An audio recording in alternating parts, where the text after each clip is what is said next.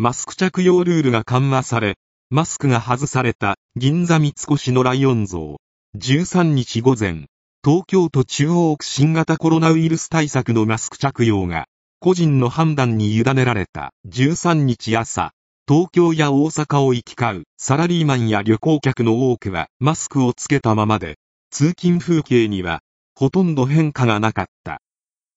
Most people using public transport in Japan, including commuters, continued wearing face masks on Monday although the government eased its COVID-19 mask wearing guidelines the same day.